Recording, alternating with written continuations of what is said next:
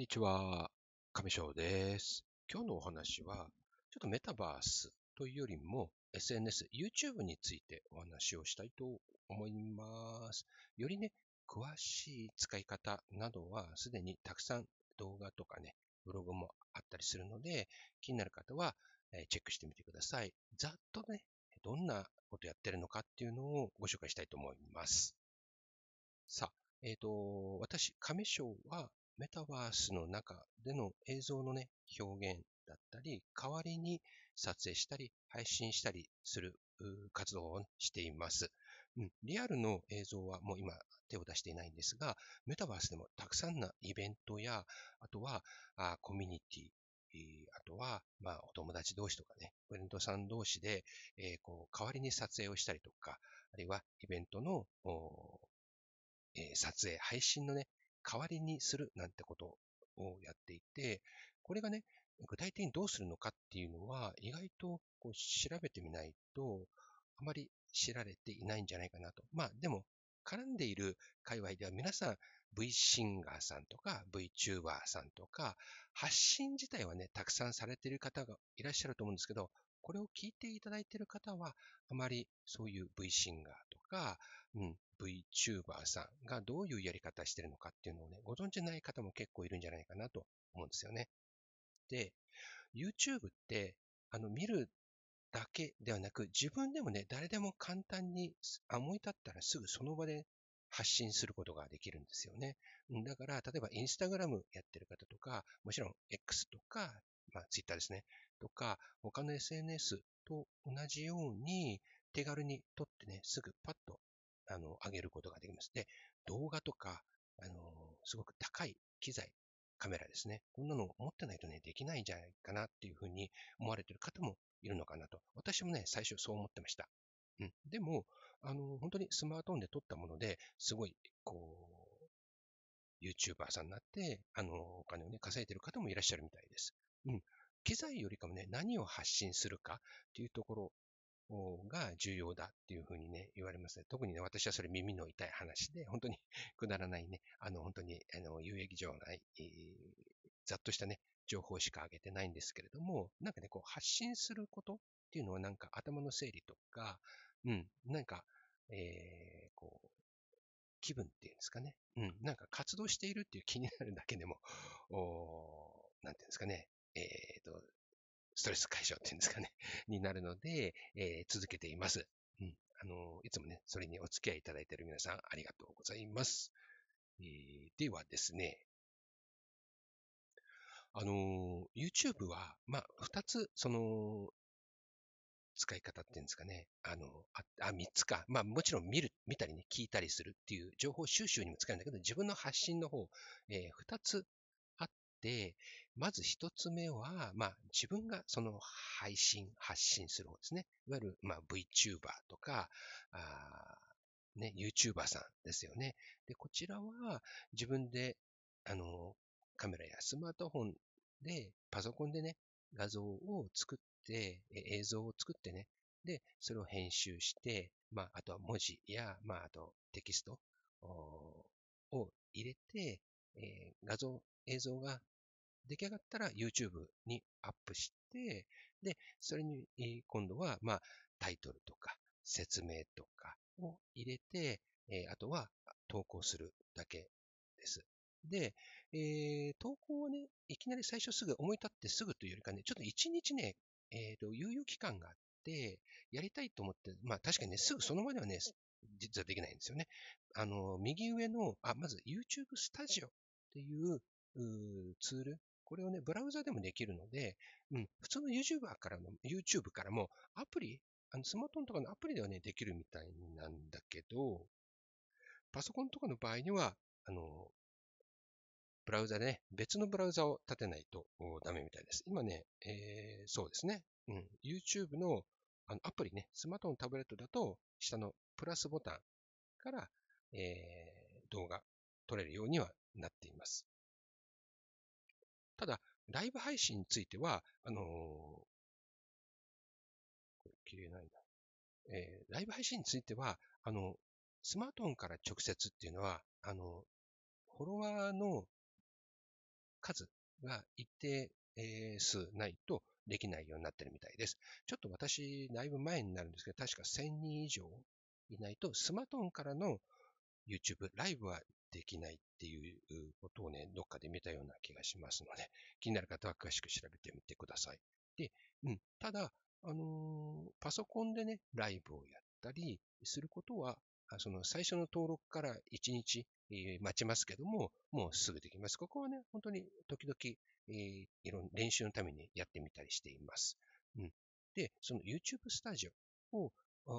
スマートフォン、タブレットの場合にはアプリをダウンロードします。え、これにね、ちゃんと今までの YouTube のアカウントや、あとはチャンネルの、えー、あの新規作成などが必要ですけれども、で、これ、たくさん作れます。一つのアカウントでもたくさんできるので、なんか、ジャンルをね、ちゃんと一つのチャンネルには、例えば、こう、例えば、グルメとか、えー、例えば、なんか、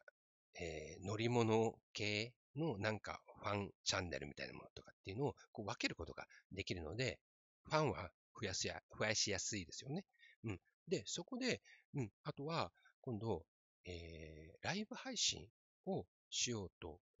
するようになったときに、ページのね、上の方に、あのひとまとめにこうアップロードするときのボタンがあるんですよね。これ、プラスマークが入ってるところなんですけど、ライブ配信をするとき、あとは通常の投稿、ショートとかね、長編動画とかをデータをね、アップするときの、まあ、ボタンなんですよね。で、これ、例えば、ライブ配信の場合にはそこでプラスボタンを押して、ライブ配信をするみたいなのを押すと、もう即できます。で、ここで、あのー、カメラがないとできないかっていうと、そういうもんでもないですよね。特にこういうメタバースの中では別にカメラは必要ないので、パソコンがあって、そこでメタバースに入れれば、そこの様子を撮影してね、パソコンでそのまま撮影したものは別のね、そういう配信をするためのツールの OBS というあのサービス、アプリがあるんですけど、これを使って、配信をします。で、えっ、ー、と、今度はこれを、あの、例えば自分だけしかできないかっていうと、代わりにやってもらうことができるんですよね。うん。えっ、ー、と、これが、その編集権、あるいはストリーミングキーっていうものなんですけど、編集権については、この後お話ししますね。で、その、代わりに誰かにライブ配信してもらうのって、ちょっとなんか不思議なんか乗っ取られちゃうんじゃないかなと思うかもしれないんですけど、これは、あの、例えばね、外の誰かに、えー、カメラでね、撮影してもらったものを代わりに自分のチャンネルで配信してもらう。あるいはメタバースで、えー、何かイベントをやってる様子を別の、えー、パソコンや別の人、アカウントの人に撮ってもらった映像を自分のチャンネルから配信してもらうっていう機能です。データのね、あの、この一回ダウンロードしたものをやり取りするのではなく、オンタイムで、即そのまま今撮影しているものをそのまま自分の方から撮影、あの、配信ができるんですね。ちょっと不思議かもしれない。例えば、私、亀賞の YouTube チャンネル、亀賞メタバースチャンネルに、例えば A さんが、あ例えばクラスターというメタバースのイベントを撮影している、その様子を撮影しているものを私の YouTube アカウントから配信、ライブ配信ができます。でこれをやるには、まあ、ライブをするっていうものもそうなんですけど、あとは、あのー、専用のね、鍵があるんですよね。これは暗証番号みたいなものです。で、この鍵とね、あとはその専用のリンク、URL ですね。こういう方式でやる方法もあれば、別にただ本当に長い数の羅列の暗証番号、パスワードみたいなものだけ、これをその撮ってくれる人、配信してくれる人に送って、まあこれはあんまりね、SNS の通常投稿とかでやっちゃうと、あの、勝手に配信されてしまうので、あの、DM とかね、他の人に簡単には見られない、えー、その、今回太郎さんにお願いするならば、太郎さんだけに届く方法でお届けしないといけないんですけど、そしたら太郎さんは、その、さっき言った OBS というソフトに、この鍵のね、パスワードを入力すると、亀賞の YouTube チャンネルのライブ配信を、映像をね、送ることができるんです。で、これをね、私、メタバースでやっています。ちょうどね、今夜そのイベントがあって、えー、この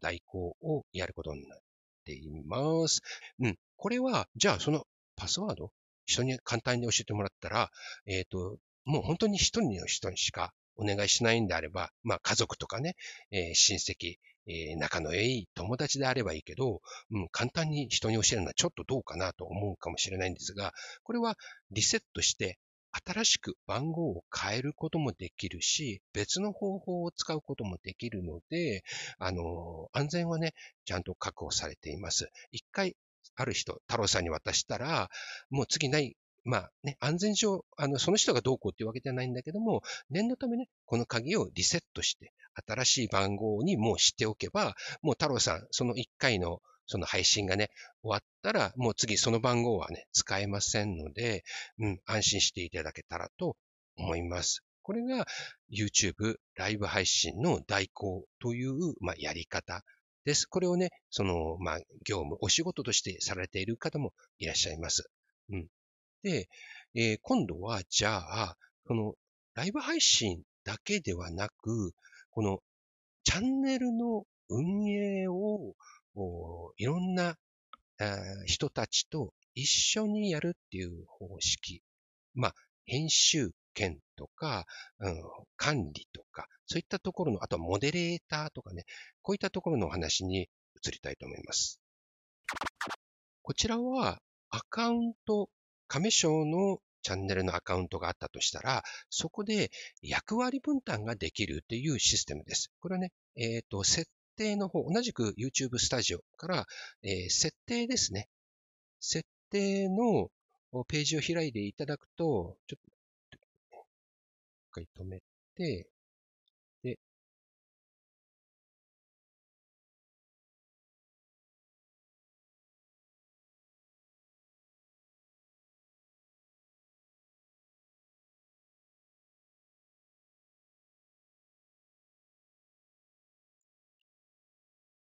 YouTube スタジオの YouTube スタジオの設定画面から、こちらね、あのー、いろんな権限、その役割を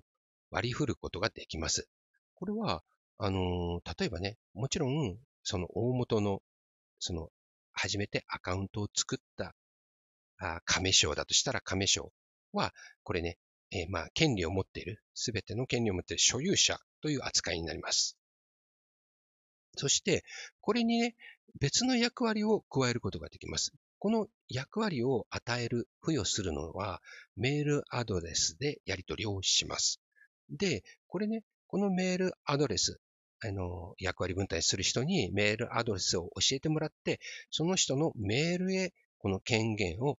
送ることができます。で、えー、相手の人、例えば太郎さんであれば、太郎さんのメールに上省からこういうものがあの付与されましたっていうメールが届きます。あとはクリックして、まあ、設定するだけですぐその権限が与えられます。これいろんなランクというか役割があって、その中のね、運営、いろいろこう、やり方を担当する編集者とか、あとはあの動画のね、字幕付けをするためのその字幕の編集とか、その文字だけ入れるところのを担当する人とか、あとは一応ね、例えばその中身ね、どういうふうに運営、中をこう作り込んでいるかっていうのを見れるだけの設定というのもあるようです。まあ、サンプルとしてちょっと見てもらうとか、あとは例えば上司がね、どういうことをやってるかが一応ね、えっ、ー、と、中身が見えないと困るっていうようなね、え時のために、えそういう、まあ、役割っていうかね、えそのカテゴリーがあります。例えば、あまりよく使い方とかわからないけど、うん、あのー、見せたいっていう場合で、例えば、間違って触っちゃって動画を消しちゃったって、これね、あの、簡単にちゃんとその権限与えないと、あの、消せないシステムなんですけど、例えば、説明文を間違って消しちゃったとかっていうこともあったりするので、うん、こういう役割分担の、まあ、権限、ランクがあるわけです。で、例えば、その編集者っていう人は、自分が、例えば太郎さんが編集者になったら、その太郎さんが例えば撮った動画をこのチャンネルにアップすることができます。で、そのアップした動画のタイトル付けとか、あとは、まあ、説明文とかね、あとはライブ配信した時のコメントのね、その変な悪い、なんか、こう、NG ワードを